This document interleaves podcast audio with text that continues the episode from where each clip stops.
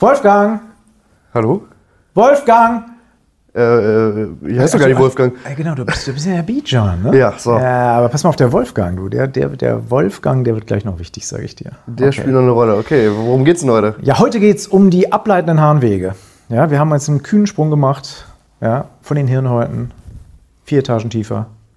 Ja, Bijan hat den falschen Aufzugknopf gedrückt. Und schwuppdiwupp landen wir bei den ableitenden Harnwegen. Niere ist heute nicht Thema, ja, ist, ist eine Welt für sich. Wir machen heute ableitende Harnwege. Bijan, ableitende Harnwege, sag mal, was gehört dazu? Ähm, ja, gut. Fangen wir ganz oben an, oder? Das wird nämlich oft vergessen. Nierenbecken gehört dazu. Also Pelvis renalis. Äh, dann kommt der Harnleiter, die beiden. Die Harnblase und die Harnröhre. Ureter, ja, Ureter, also Harnleiter gleich Ureter, ja, lass uns die lateinischen Bezeichnungen vorsichtshalber mal dazu nehmen. Ja. Genau. Harnblase ist die äh, Vesica urinaria und die Harnröhre die Uretra. Okay, Die also Harnröhre ist hier- gleichzeitig beim Mann auch noch die Samenröhre. Äh, aber Geschlechtsorgane machen wir heute nicht. Ah, Okay, ja, wäre wär auch ein bisschen viel. Ne? Das ist wieder, wieder, wieder ein ziemlich komplexes Thema in sich. Also Nierenbecken, Harnleiter, Harnblase, Harnröhre. Okay, haben wir das Ganze schon mal so ein bisschen eingeteilt. So, was machen wir zuerst? Histo, ne? ne? Also, weil das ist ja relativ ähnlich aufgebaut histologisch, das ganze Zeugs. Genau, also wie bei allen irgendwie, bei allen Organen, die so Röhren darstellen, also hohle Organe sind, gibt es eigentlich immer mehrere Schichten. Innen die Schleimhautschicht, die sozusagen die Barriere darstellt. Dann kommt äh, die Muskelschicht, für die Peristaltik und so weiter sorgt. Und außen ist dann äh, eine Bindegewebsschicht, also Adventitia, beziehungsweise an einigen Stellen ist noch ein Peritoneum da. Ähm, was dann im Endeffekt die Organe ja einbaut in die Umgebung. Ja, same procedures as wie hier, ja, also ähm, dreischichtig. Ja, irgendwie die Evolution ist auch irgendwann mal die Puste ausgegangen. Hat sich gedacht, wusste nicht aber mehr, wie machen wir es. Warum, warum fünf Schichten? Warum zwei Schichten? Bleibe ich doch bei drei Schichten. Ja? Und so ist es also auch bei den Harnleiten, also vergleichbar ähm, mit dem ja, Gastrointestinaltrakt beispielsweise. Genau. Ne? Okay, jetzt werden wir uns mal dem, dem Epithel der ableitenden Harnwege, das auch Urothel heißt, was so ein paar Specials hat, ja, erstmal zuwenden, weil das ist nämlich irgendwie so das Interessanteste und Wichtigste. Ne? Glatte Muskulatur, klar, äh, ist auch, ähm, ne, gibt es da auch und Adventitia, ja, ähnlich aufgebaut, wie so eine Adventitia halt aufgebaut ist, aber das Urothel ist tatsächlich was ganz Eigenes. Man bezeichnet es auch als Übergangsepithel. Ja, Epithelium transitionale für den alten Lateiner unter euch. Und äh, der Mann, der, den ich eben fälschlicherweise als Wolfgang bezeichnet hat, der, der, der, der wird euch jetzt sagen, wie das aufgebaut ist. Genau, also es ist ein mehrschichtiges Epithel. Ähm, mehrschichtig heißt, ja, es gibt mehrere Zelllagen und ähm, nicht alle Zellen erreichen unten die Basalmembran. Das unterscheidet also das mehrschichtige vom mehrreihigen Epithel. Ähm, ja, entsprechend gibt es die mehreren Schichten. Das sind unten die Basalzellen, dann kommen Intermediärzellen und ganz oberflächlich sind die besonderen Deckzellen, ähm, die sich so zum Teil ins Lumen vorbuckeln und unten so eine schmale Ausziehung haben. Deswegen werden die auch Umbrella Cells genannt, also Regenschirm. Ja, die schützen sich vor dem Urinregen. Genau, I'm singing in the rain. Deswegen immer schön äh, den Umbrella aufspannen. Und sag mal, dieses, dieses Urothel, also die Hahn habe ich mir sagen lassen, ist eine ziemlich aggressive Nummer. Ne? Also äh, ich, ich erinnere mich an noch so, einen- so einen alten Bond-Film, äh, irgendwie äh, Never Say Never Again, wo James Bond irgendwie mit so, so ein kleines Plastik äh, Becherchen seinem Feind ins Auge schüttet, ganz überrascht über die Wirkung ist und dann am Ende liest Urine Sample James Bond. ja, ähm, also Urin tut nicht so richtig gut, ist hyperton, viele äh, ja, äh, Elektrolyte, ja, würde also die Zellen eigentlich auslutschen per Osmose, sprich Wasser wird aus den Zellen abgezogen, täte den ableitenden Harnwegen nicht so gut. Bijan, was tun die, was tut das schlaue Urothel dagegen, dass das nicht passiert? Genau, also muss irgendwie eine Barriere aufbauen, ne, wie so ein Schutzschild. Das geht ja einmal immer über so Tight Junctions, also Zellkontakte zwischen den einzelnen Zellen, äh, sodass da nichts durch kann. Aber die haben jetzt noch eine spezielle äh, Struktur und das sind die Plaques. Die sind also in der luminalen Zellmembran, äh, sind das so kleine Aggregate von äh, integralen Membranproteinen, das sind die Uroplakine. Die werden da eingebaut und äh, dadurch haben die Zellen wie so, eine Schutz, wie so ein Schutzwall ähm, wo auch der Harnstoff zum Beispiel jetzt nicht da angreifen kann. Diese Plugs, die können ähm, eingebaut werden aktiv, die können aber auch wieder in die Zelle aufgenommen werden, dort in discoiden Vesikeln gespeichert werden und bei Bedarf immer wieder hochgebracht werden. Das ist übrigens auch der Grund, ähm, zusammen mit den Aktin- und Intermediärfilamenten, die da oben sind, dass man äh, die, die apikale Zellmembran so stark anfärben kann und deswegen nennt man diesen Bereich auch Krusta. Die Kruste, ja, die Kruste an den Harnwegen, ja, die die Zellen davor schützt, vom Hahn angegriffen zu werden. Ganz schön schlau, ne? Ja. so vom, vom Orothel das so zu machen, ne? weil ähm, sonst äh, ist ja fast so wie so ein bisschen so, so, ein- so ein Pflastersteinrelief. Ne? Also ähm, wenn, du- wenn du diese dicken Transmembranproteine in die Zellmembran einbaust, zwischendurch immer nur so ein bisschen freilässt, fast wie so ein Pflastersteinrelief, ja. Dadurch hast du die Proteine, nutzt du quasi als effizienten Block, ja, damit halt äh, der Urin nicht mit, den, mit dem Zellkompartimenten in, in Interaktion treten kann. Genau, da gibt es noch eine Besonderheit. Und zwar, wenn die Harnblase sich ja ausdehnt, ähm, dann wäre es ganz schön blöd, wenn das Gewebe so ein starres äh, Teil ist, sondern so ist es halt nicht. Äh, das heißt, im gefüllten Zustand äh, wird die, dieses Urothel dann plattgedrückt im Endeffekt äh, und erscheint dann gar nicht mehr so mehrschichtig, wie es eigentlich im leeren Zustand Im leeren Zustand hat es auch Reservefalten, ja, damit es sich halt auch stärker ausdehnen kann. Ja, und deswegen heißt das Ganze auch Übergangsepithel, weil es nämlich seine Dicke abhängig vom Füllungszustand der Harnblase bzw. ableitenden Harnwege verändern kann. Und zwar so etwas so von zwischen vier bis acht Zelllagen, so roundabout. Ja, also ist die Schwankungsbreite. Also ganz schön, äh, ja, ganz schön elastisch die Nummer. Ja, das ist generell besonders. Ich meine, die Deckzellen zum Beispiel haben auch mehrere Zellkerne, zum Teil bis zu Oktoploid, also äh, achtfachen äh, Chromosomensitz da vor Ort. Ähm, naja. Und wenn er so euren Histoprof jetzt ein bisschen nerven will, fragt ihn, ob das irgendwie Synzitien sind oder nicht. Ja. Genau. Äh, was auch immer. Okay, machen wir mal einen kurzen Cut jetzt hier, ne? weil die Histo, die haben wir, glaube ich, jetzt ganz gut äh, abgedealt. Ne? Genau. Ich würde sagen, gucken wir uns mal an, wo der ganze Kram herkommt. So, also jetzt wird's kompliziert. Jetzt, jetzt werden wir Richtig den. ugly. Jetzt, jetzt wird's ugly, genau. Ne? Jetzt werden wir versuchen, irgendwo den, den Mount Everest irgendwo äh, der Embryologie, äh, nämlich die Entstehung des Urogenitalsystems, irgendwie zu erklimmen. Äh, Bijan sitzt mir gegenüber, er hat schon äh, Schweiß in, in der. Seilschaft, ja, er hat schon die, die, die Haken zur Seite gelegt äh, und äh, den Pickel in der Hand. Ja, ich bin auch schon ganz nervös. Meine Hände sind sch- schweißig. Ich werde jetzt ein bisschen Talkum äh, auflegen. So, pass auf. Also, genug geschwätzt. Woraus entwickeln sich Harnorgane? Ähm, wir gucken uns erstmal den oberen Abschnitt an. Der entsteht aus dem Mesoderm überwiegend. Also ein Abschnitt im Mesoderm, das intermediäre Mesoderm oder Somitenstiel auch genannt. Ähm, das ist im Endeffekt wie so ein perlschnurrartiger Strang ist da, also so einzelne Segmente, das sind die Nephrotome. Und daraus werden jetzt drei zeitlich gestaffelte, drei äh, Nierenanlagen, die nacheinander da sich entwickeln. Das ist die Vorniere, die Urniere und dann die eigentliche spätere Niere, das ist die Nachniere. Finde ich toll, ne? Vorniere, Urniere und Nachniere. Es gibt natürlich auch wunderschöne Bezei lateinische Bezeichnungen dafür, nämlich den, oder lateinisch-griechische Bezeichnung, muss man konkreter, konkreter sagen. Pronephros, dann den, also das ist die Vorniere, dann die Urniere ist der Mesonephros und die Nachniere dann schließlich der Metanephros. Genau. Warum ist das wichtig? Äh, Vorniere, Urniere, die haben auch schon einen Ausführungsgang. Das ist der primitive Harnleiter.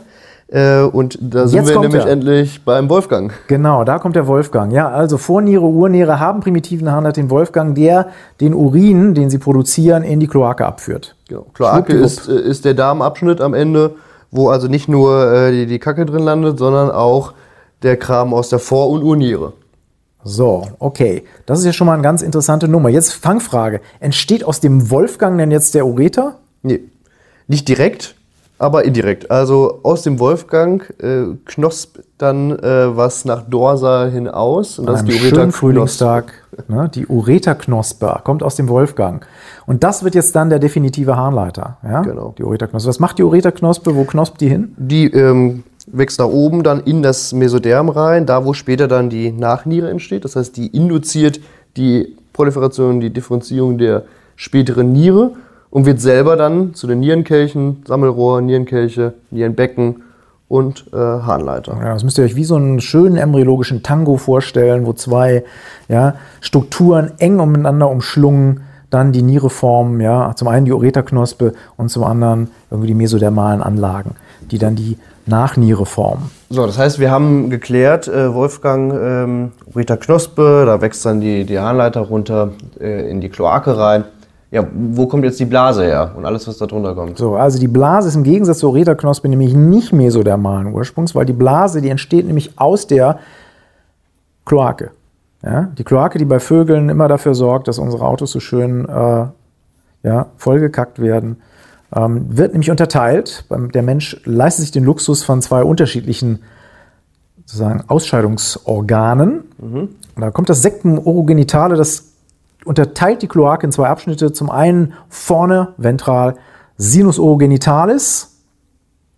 Das wird dann unsere Harnblase später. Hinten das Rektum. Genau. Dazwischen ja, das Perineum der Darm. Genau, das heißt Sinus urogenitalis, ventraler Abschnitt der früheren Kloake. Daraus wird dann das ganze Urothel der Harnblase äh, und aber auch die Able restlichen ableitenden Harnwege, also Uretra und Teile der Genitalorgane, auf die wir jetzt nicht genau eingehen. Genau, das ist also entodermal oder endodermal, wie man es auch immer haben will, Ursprung. Und damit haben wir irgendwie so ein bisschen so ein Cut-off an der Blase, alles oberhalb der Blase quasi der ableitenden Harnwege, mesodermalen Ursprung, alles quasi mit der Harnwege, das fällt der entodermale Anteil an, mit einer kleinen Ausnahme. Ja, denn da, wo die Wolfgänge ja, in diesen Sinus honoritalis einmünden, bleibt ein Teil der Harnblase, nämlich mesodermalen Ursprungs, und das ist das Trigonum vesicae, das Harnblasendreieck. Ja? Okay. So. Äh, Kannst du dazu noch zwei Wörtchen sagen? Zum Harnblasendreieck. Er guckt mich ganz fragend an. ich, glaube, ich glaube, das lassen wir jetzt mal lieber. Ja? Aber was, was, wird, was, möchtest du hören? Ähm, dass es angezweifelt wird? Das, das lassen wir mal weg, weil das verwirrt jetzt unsere Hörer, ja. Nee, es, dieses Trigonum vesicae wird aber überwachsen, muss man dazu sagen, ja, auch noch mit mit Urothel aus dem, aus dem Endoderm. Ja, also es ist jetzt nicht so, dass das Mesoderm an die Oberfläche kommt, sondern das Urothel der Harnblase entstammt also in seiner Gesamtheit aus dem Endoderm. Ja. Aber der Harnblasenteil, ja, der im Trigonum vesicae ist, halt mesodermaler Herkunft. Durch die ein, ja, durch den Einschub der, der Wolfgänge quasi in den Serus orogenitalis. Also Zusammenfassung, obere Harnwege, also Nierenbecken, äh, Uret, Ureter kommen aus dem Mesoderm. Harnblase, Uretra kommt aus dem Sinus orogenitalis, sprich aus dem äh, Endoderm. Ich glaube, wir haben es fast geschafft, ja. Also ich, ich fühle mich jetzt wie so ein Gipfelstürmer, ja. Die Luft war oben dünn, muss ich sagen. Ja, also ganz, ab, ganz man merkt, ab 3000 Meter wird die Atmung ein bisschen zur Hechelatmung. Deswegen werden wir dieses Kapitel Embryologie jetzt ganz schnell verlassen, ehe uns noch, ehe wir äh, irgendwie noch ausgeleiten. Okay, jetzt, jetzt beginnt der Abstieg. Ja, wir sind jetzt ganz oben. Jetzt, jetzt steigen wir ab äh, in der Anatomie und gehen einfach den ganzen, die ganzen äh, ableitenden Harnwege mal von oben nach unten durch. Genau, ganz ja. oben ist äh, das Nierenbecken. Also das Nierenbecken liegt in, dem, äh, in so einem Raum, füllt es nicht komplett aus. Das der, der Raum heißt Sinus renalis. Ähm, füllt es sich da nicht komplett aus, da ist noch ein bisschen Fettgewebe drin. Und das Nierenbecken entsteht dann im Endeffekt aus dem Zusammenfluss der 10 bis 25 Nierenkelche, was ja im Endeffekt, renalis. was im Endeffekt die Knospen der, der also die Ureterknospe ja war. Ne? Wand ja. besteht aus Muskeln, ne? also einmal Urothel, aber darunter Muskelschicht. Ne? Genau. Äh, Klassiker, innen längs, außen, äh, außen äh, zirkulär, ja, ne? Richtig, genau. Okay. Dadurch sind dann auch die Nierenkelche im Nierengewebe ja verankert, muss ja irgendwie äh, halten. Und äh, zumindest bei, bei Tieren soll diese Muskelschicht wie so eine Melkfunktion haben. Wie, das ist schön, ne? wird richtig der Urin, Urin, da raus, Urin wird aus den Kelchen rausgemolken. Ne?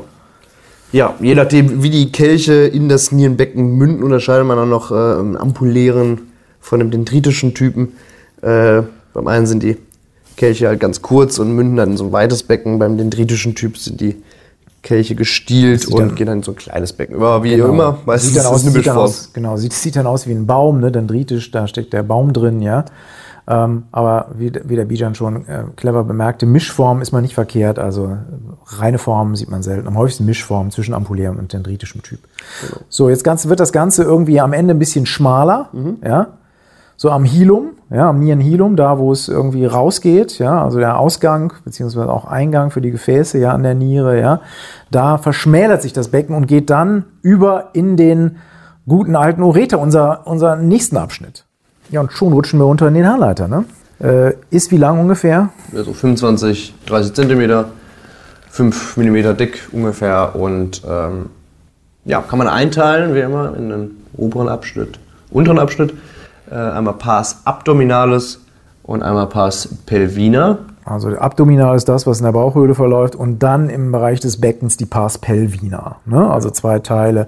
Super. So, jetzt hat dieser blöde Harnleiter und das, was, was, was jeder, der, der schon mal einen Stein hatte, äh, na gut, so viele werden es in unserem Publikum wahrscheinlich nicht sein, ja, aber, Hoffentlich. Ne, aber wer Nierenstein hat, die Dinger bleiben ganz gerne im Harnleiter hängen. Und äh, wenn man über einen Harnleiter redet, sollte man deswegen auch immer die drei Engstellen, die der Harnleiter hat, im Kopf haben, weil, wie das so ist, wenn man irgendwo was durchschieben will durch ein Rohr, bleibt es an der engsten Stelle hängen. Ähm, was für den Urologen, das sind, das, Urologen, das sind die Leute, die als einzige die Lizenz haben, quasi in Gegenrichtung äh, die, äh, die ableitenden Harnorgane zu betreten, ja. Ähm, äh, natürlich ein bisschen die Arbeit erleichtert, weil sie ungefähr wissen, wo, wo die Steine klassischerweise hängen bleiben. So, Bijan, sag uns mal ganz kurz, was sind die drei Engstellen? Genau, eigentlich ganz einfach, drei Stück, also oben, Mitte, unten.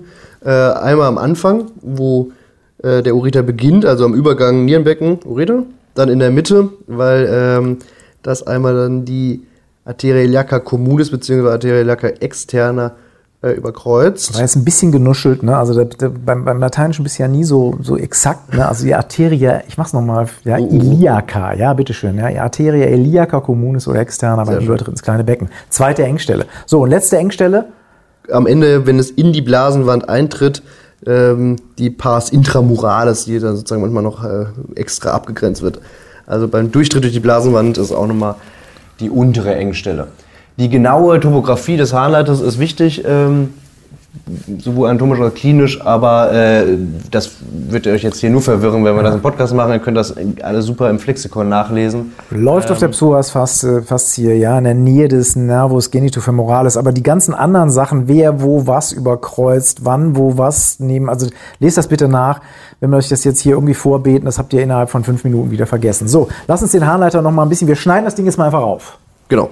Ja, ich bin ja gern mit dem Messer unterwegs, ja. Wie sieht das von innen aus? Äh, sternförmig. Hat ein sternförmiges Lumen, was dadurch entsteht, dass da so äh, ein paar längs verlaufende Schleimhautfalten sind. Das sind die Reservefalten, damit sich Genau. das Ding auch ein bisschen ausdehnt. Bei Dehnungen verstreichen die also entsprechend. Ja, wir haben ja am Anfang schon gesagt, es gibt ja immer die mehreren Schichten, äh, die, die relativ gleich sind bei den ableitenden Harnwegen. Also innen haben wir das Urothel, die Schleimhaut, die Tunica mucosa. Kommt dann so eine, wie oft so eine Bindegewebsschicht, die Lamina propria. Und dann kommt ja die eigentliche Muskelschicht, die Tunica muscularis. Und ganz außen wieder Adventitia. So, die Tunica muscularis müssen wir ein bisschen genauer angucken. Da hast du mir eben gesteckt, ne, weil das, die macht ja eine ganz wichtige Sache, damit der Hahn überhaupt, man, man könnte sich auf die Schwerkraft verlassen, aber das ist so ein bisschen mau, deswegen hat die Natur da auch glatte Muskelzellen eingebaut, nämlich um was zu machen, Bijan. Ähm, Peristaltik. Ja. Also es gibt da nicht nur die Innervation, die überwiegend parasympathisch ist, sondern es gibt da auch wie so Schrittmacherzellen, wie es auch im Darm sind, die Cachal-like Cells, ähm, die im Endeffekt äh, für, eine, für eine Peristaltik, eine äh, eigene Autonomie dann des, des Harnleiters sorgen. Das heißt ja eigentlich Kachal oder Kajal.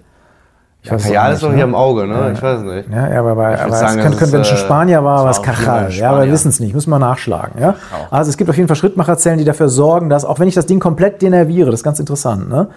äh, tatsächlich noch eine Peristaltik stattfindet. Ähnlich wie im Darm, ne? der auch seine Peristaltik mehr oder minder ja, eigenständig reguliert und eigentlich vom Sympathikus und Parasympathikus eigentlich nur so gesagt bekommen, machen wir ein bisschen schneller, machen wir ein bisschen langsamer, aber der Rhythmus wird halt durch die Schrittmacherzellen Genau. in der Muskelschicht dann ange. Ja, sonst haben wir ja innen wieder eine, eine Längsmuskelschicht, außen eine Ringmuskelschicht.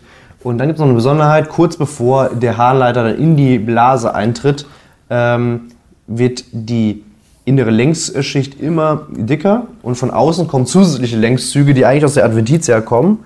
Äh, also Bindegewebs, Muskelschicht, fibromuskuläre Scheide genannt oder auch Waldeyer-Scheide. Gute alte Und Waldayer, den kennt ihr ja. Der, der hat euch schon häufig gequält. Er hat auch eine Scheide, die nach ihm benannt ist. Die verankert den Ureter in der Harnblasenwand, damit er da nicht rausflutscht. Da sind wir schon an der Endstation, ne? Harnblase, angekommen. Ne? Genau, hier wird der Urin dann gesammelt und äh, portioniert ausgeschieden. Und wie so immer kann man es äh, auch wieder ein bisschen einteilen. Ne? Also es gibt den eigentlichen Harnblasenkörper. Ähm, der Corpus vesicae, Genau, ne? Corpus vesicae, der oben von Peritoneum überzogen ist. Sprich, die Harnblase liegt Subperitoneal, Genau. unterhalb des Peritoneums. und Ja. der Urin läuft dann ja in die Uretra über und dieser trichterförmige Abschnitt unten wird der Blasenhals genannt, also Column vesicae. Gut, also Corpus vesicae, Column vesicae und dann kann man noch zwei andere Abschnitte unterscheiden. Vollständigerweise vorne oben liegt der wohlfrisierte Harnblasenscheitel, Apex vesicae. Ne? wa- Warum ist der wichtig vom Scheitel? Zieht sich dieser obliterierte Urachus, das haben wir eben in der Embryologie ein bisschen geschwänzt, ja, lest es nach, ja, als Ligamentum umbilicale Medianum zum Nabel hoch. Ja? Und dann haben wir auf der Gegenseite, also quasi gegenüber dem Apex, hinten und unten, postero-inferior, für die Leute, die sich mit, einem, mit einer deutlich besseren äh, Terminologie rumschlagen wollen, der Fundus vesicae, der Blasengrund. Und hier münden auch seitlich die beiden Uretären. Gut, genau. Also das heißt, wir haben da mehrere Abschnitte. Wenn die Uretären da den Urin reinbringen, äh, muss sich das ja alles füllen. Das heißt, das kann die Form ja variabel verändern. Äh, entweder sieht es dann aus wie, ein, wie eine kleine Schüssel oder wie ein Ei, je nach Füllungszustand. Wie viel nimmt nur die Harnblase überhaupt auf? Das ist ein bisschen natürlich abhängig davon, äh, aus welcher Region du kommst. Ne? Also äh, Dünnbiertrinker im, im süddeutschen Raum haben natürlich, äh, da es ja auch schwer ist, in so einem Festzelt irgendwie rechtzeitig zur Toilette zu kommen, natürlich trainiertere Blasen mit größerem Fassungsvermögen. Aber der Durchschnitt ist so 500 Kubikzentimeter, also halber Liter. Ist nicht gerade viel. Ja, und man, man geht jetzt auch nicht immer ans Maximum, sondern der Harndrang setzt meistens schon ein, wenn man 300 Milliliter voll hat. Da muss man schon austreten. Aber da gibt es natürlich individuelle Unterschiede, wie gesagt, von der Körpergröße, vom Geschlecht ein bisschen abhängig. Und natürlich auch von deinen Trinkgewohnheiten. Klar, je mehr du trinkst, je mehr du deine Blase quasi dehnst, desto größer wird denn das Organ auch so ein bisschen. Ja, liegt die da einfach so, äh, du hast gesagt, die subperitoneal, die liegt da einfach irgendwie rum im kleinen Becken und schwappt da hin und her oder wie sieht's aus? Wäre wär ein bisschen schlecht, ja. Muss man natürlich befestigen. Wie alle anderen Organe gibt es da ein paar Bänder. Erstmal muss man sagen, das Ganze liegt auf dem Beckenboden auf. Ja, muskulärer Beckenboden, ja, äh, der die ganze Sache oben hält. Und dann gibt es noch ein paar Bänder. Ja, äh, zum einen das Ligamentum pubovesikale, das vorne vom Schambein aus, ja, die äh, Blase verankert. Und äh, beim Mann äh, das Ligamentum puboprostaticum. Und von den Nachbarorganen, also Rektum und so weiter, von so gibt es natürlich auch Faserzüge, sodass das Ganze eigentlich kompakt unten im kleinen Becken in die Nachbarorgane und ins Bindegewebe eingebettet ist und relativ wenig hin und her schwabbeln kann. Genau, das heißt, im Endeffekt liegt die Harnblase ja auch hinter der Symphyse ein bisschen geschützt. Gut, wenn die jetzt aber ziemlich voll ist, ne, dann wächst die ja auch nach oben, dehnt sich ja nach oben aus, also überhalb der Symphyse und äh, das ist auch klinisch ein bisschen relevant, äh, weil man kann da nicht nur über den Haarleiter in die Blase gelangen, für einen äh, Katheter zum Beispiel, sondern man kann da auch überhalb der Symphyse reinpieksen und da das- den Hahn ableiten. Genau, das ist dann die suprapubische Blasenpunktion, ja, die man tunlichst nur dann machen sollte, wenn die Harnblase halt gut gefüllt ist. Ja, aber da es sich heute so häufig auch um eine notfallmäßige Harnableitung handelt, trifft man in der Regel auch eine gut gefüllte Harnblase vor. Und dann piekst man quasi übers Schambein in die Harnblase rein, legt einen Katheter und kann den Hahn dann über den suprapubischen Blasenkatheter ableiten. So, wenn wir hier bei der Topographie sind, dann wird sich das anbieten, auch hier zwei Räume zu besprechen, die ähm, hinter der Blase liegen. Ähm, die sind klinisch relevant. Und das ist einmal der Douglas-Raum bei der Frau, also Excavatio recto-uterina zwischen Rektum und Uterus. Äh, und beim Mann ist das die Excavatio recto-vesicalis, äh, wird auch Proust, Proust, wie auch immer genannt. Äh, ich weiß nicht, ob das ein Franzose war. Es ist bestimmt nicht Marcel Proust auf der Suche nach dem verlorenen Raum, ja. Proust-Raum wieder Umschlag Peritoneum, Vorderwand des Rektums, also zwischen Harnblase und Rektum. Diese Räume sind deswegen so wichtig, weil die ziemlich weit unten liegen. So, und äh, da sammelt sich natürlich dann im Zweifelsfall auch äh, Peritonealflüssigkeit oder auch Eiter, der sich beispielsweise in der Bauchhöhle gebildet hat, ja. Und den kann man dann hier beispielsweise sonografisch nachweisen. Ja. Oder bei der, bei der digitalen rektalen Untersuchung gibt es auch das Douglas-Zeichen, wo man, äh, man dann den Finger in, äh, im Rektum hat, dann kann man äh, da Schmerzen auslösen, wenn eine Eiter oder eine Entzündung im Douglas-Raum ist. Ist eines der Appendicitis-Zeichen beispielsweise, aber tritt halt nicht nur bei der Appendicitis, sondern auch bei anderen Entzündungen im Bauchraum auf. Gut, jetzt gucken wir mal nach innen. Äh, gucken wir uns nochmal die Schleimhaut an äh, der Harnblase. Ähm, haben wir gesagt, Orothel. Ähm, jetzt gibt es irgendwo ähm, ähm, so ein bisschen ähm, natürlich ein Schleimhautrelief innen. Ne? Man hat ziemlich viele Schleimhautfalten, sieht man, wenn man eine endoskopische äh, Untersuchung der Harnblase macht, ganz gut. Und lass uns noch mal eben ganz kurz zum Trigonum vesicae zurückkommen, ähm, das wir äh, eben schon mal besprochen hatten bei der Embryologie. Äh, sag doch mal ein bisschen, was ist das denn nochmal? Genau, also das war ja, wenn ihr euch erinnert, ne, der, der ursprüngliche, äh, der Bereich des Wolfgangs. Ähm, ja, da ist eine Besonderheit einfach, dass die Schleimhaut nicht verschieblich gegen der Muskelschicht ist, sondern die sind da fest miteinander verwachsen. Daher ist das Trigonum wesentlich immer glatt. Also dieses Dreieck wird dann gebildet rechts und links oben von den äh, Einmündungsöffnungen ähm, der Harnleiter. Dazwischen gibt es noch so eine Schleimhautfalte, die Plica intraureterica. Ähm, und dann geht das Dreieck nach vorn und unten äh, in das Ostium uretre internum über, also da, wo dann äh, das abfließt in die Harnröhre. Ja, also wichtiger Punkt, normalerweise Schleimhautfalten im Bereich des Trigonum vesicae glatte Schleimhaut auf der Muskelschicht. Genau, dann die darunter liegende Muskelschicht. Ähm, der eigentlich Gesamtmuskel des, der, der Harnblase wird zusammengefasst als Musculus detrusor vesicae, also der Harnaustreiber. Ähm, hat auch natürlich wieder mehrere Schichten, die jetzt kann man jetzt nicht so streng ähm, trennen, aber man kann sagen, außen ist eher so eine Längsschicht, dann kommt in der Mitte wieder eine zirkuläre Schicht und innen eine Längsschicht. Also hier drei sozusagen, drei Schichten. Wobei, das muss man immer ein bisschen einschränken sagen, weil in Wirklichkeit, das ist natürlich immer eine Schnittebenenbetrachtung. Ne? Also du, du schneidest irgendwo durch die, durch die äh, Harnblasenmuskulatur durch und stellst dann fest, ja, sie ordnet sich in Schichten an, aber wenn du das Ganze äh, mal ein bisschen dreidimensional vorstellst, sind das hier wie bei anderen Organen übrigens auch, keine, keine einfache Schichtung, sondern eigentlich spiralig so ein bisschen ineinander sich, ineinander greifende Muskelzüge, die einfach dafür sorgen, dass, dass die äh, glatte Muskulatur halt sein Maximum an, an Kompression da erreichen kann. Also eine ganz geschickte Gewebearchitektur, wo sich also nicht wirklich drei Schichten ganz platt da irgendwie aneinander, aneinander reihen, sondern sich eigentlich sehr stark untereinander verweben und es hier also wirklich mehr um ein Geflecht aus glatter Muskulatur geht, die dann halt diesen Musculus detrusor vesicae in seiner Gesamtheit bilden. So versorgt wird das Ganze natürlich auch, wollen wir jetzt äh, nicht verschweigen. Ja? Mhm. Ähm, Gefäße werden ja ab und zu mal ganz gerne abgefragt. Was für Arterien, Bijan, äh, versorgen die Harnblase? Relativ einfach, äh, Arteria vesicalis superior und inferior. Das sind so die Hauptäste, es gibt noch kleine Reste aus anderen Arterien. Äh, die superior, die kommt aus der Arteria umbilicalis während die inferior direkt aus der äh, Iliaca interna äh, herkommt. Die inferior kann man sich herleiten, sehr wahrscheinlich, äh, versorgt den unteren Bereich der Harnblase, also Blasengrund und Blasenhals, die superior dann den Rest. Ähm, Super. Ja. Venen schlabbern wir mal. Ja, es gibt ja noch ein Plexus venosus vesicalis. Lest das mal im Flexikon nach. Da gibt es ein paar Zeilen dazu.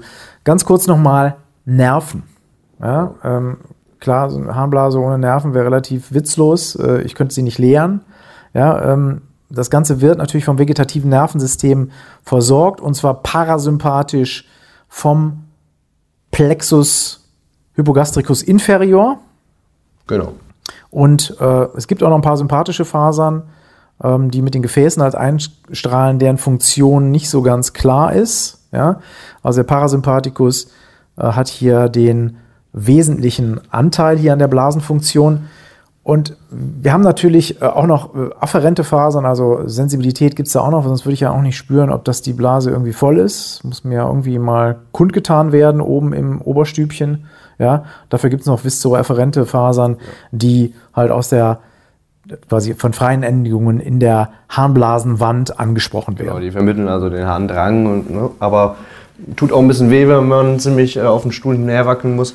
Äh, also die haben auch, da sind auch Schmerzfasern dabei. Ne?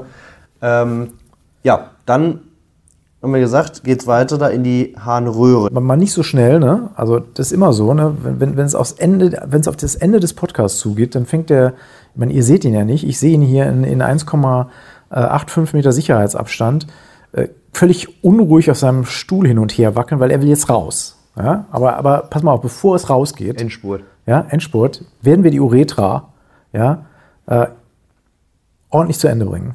Okay. Ja, so.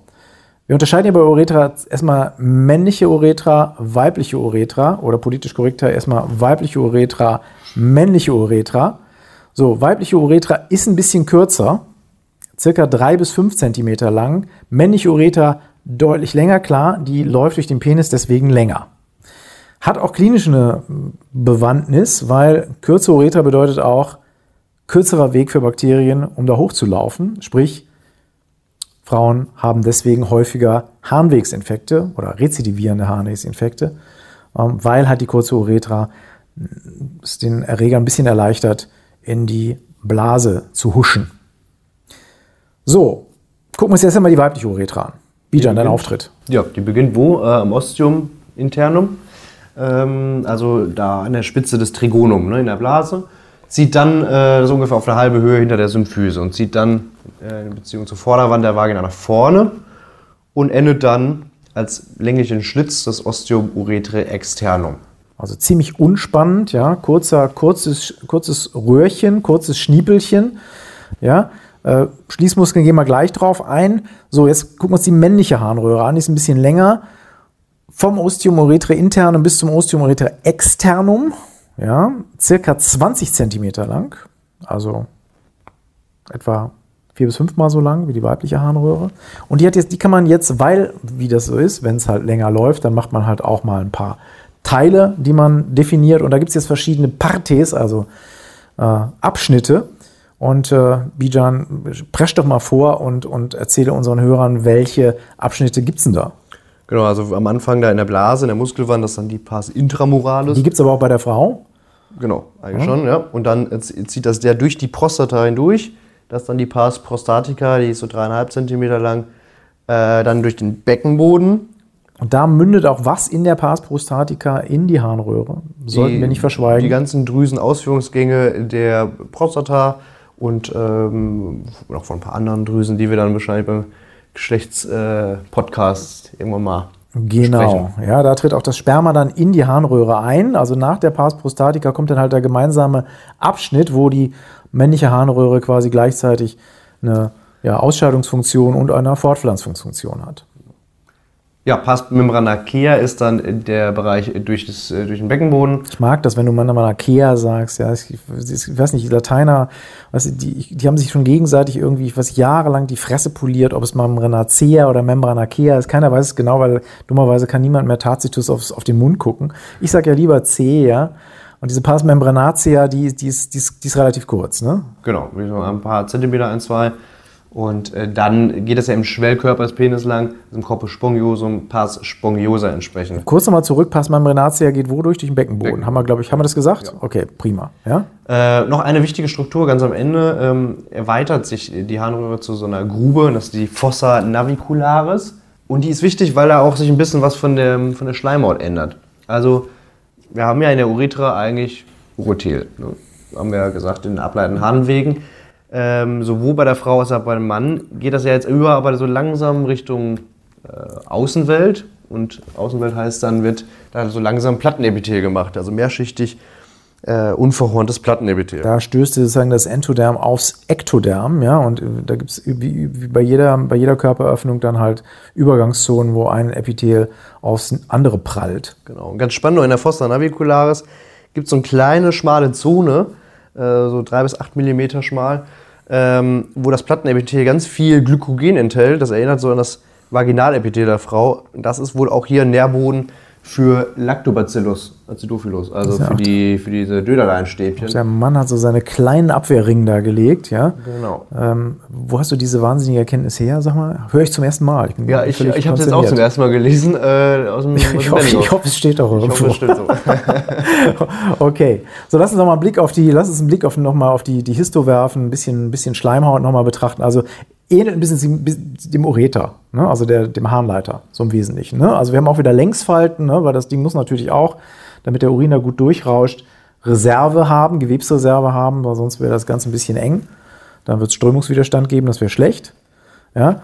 Und, und anfangs noch Uretil, und dann hatten wir schon gesagt, dann, dass sich dann tatsächlich im Laufe der Harnröhre in mehrschichtig unverhortes Plattenepithel dann halt umwandelt im Prinzip, beziehungsweise auf dieses stößt. Lass uns mal ganz kurz einen Blick auf die Muskeln werfen. Ja, wir haben ja gesagt, innere, wie, wie bei allen Abschnitten eigentlich ja entweder so spiralförmig oder meinetwegen man es vereinfacht sagt, innen längs, außen Ring oder zirkulär, ja. Ist ja nicht ganz unwichtig, weil eine Sache haben wir bis jetzt unterschlagen, äh, unterhalb der Harnblase muss ja wohl auch ein bisschen Verschluss betrieben werden, weil sonst würde der Urin munter raustropfeln, sprich Inkontinenz vorherrschen. Kein besonders netter Gedanke.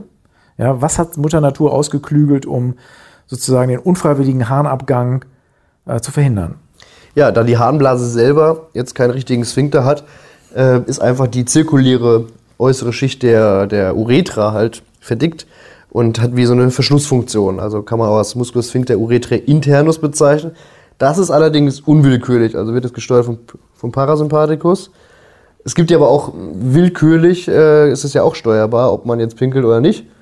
Und das ist dann der quergestreifte Muskel, der Musculus sphincter uretre, oder wenn man will, uretre externus. Und der stammt eigentlich aus dem Beckenboden. Das sind Fasern vom Musculus transversus perinee profundus. Das heißt, der wird innerviert durch den Nervus pudendus. Gut, also wir haben unwillkürlichen und einen willkürlichen Verschluss. Das ist auch ganz gut so, also eine doppelte Verschlussfunktion, um dafür zu sorgen, dass unten alles dicht ist. Das Ganze kann natürlich ja, auch schief gehen, ja, beispielsweise durch Querschnittslähmungen, ja, wird die ganze Blasenmotorik dann halt auch ein bisschen durcheinander gebracht. Ist ein eigenes Thema. Ja, wir sind jetzt am Ostium äh, externum angelangt.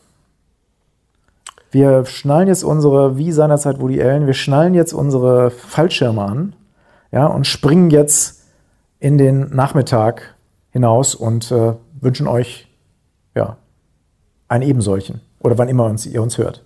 Wunderbar, tschüss. tschüss. Achso, und eine Sache, eine Sache, ja, muss ich jetzt noch im Flug loswerden. Im letzten Podcast habe ich einen riesigen Fehler eingebaut. Gott sei Dank nicht, was die Anatomie anbelangt, sondern ich habe erzählt, dass der Film Der Harte und der Zarte mit Bud Spencer und Terence Phillips und ich muss hier jetzt wirklich mich entschuldigen. Ja, aufmerksame Hörer haben uns darauf hingewiesen das sind Dan Aykroyd und Gene Hackman.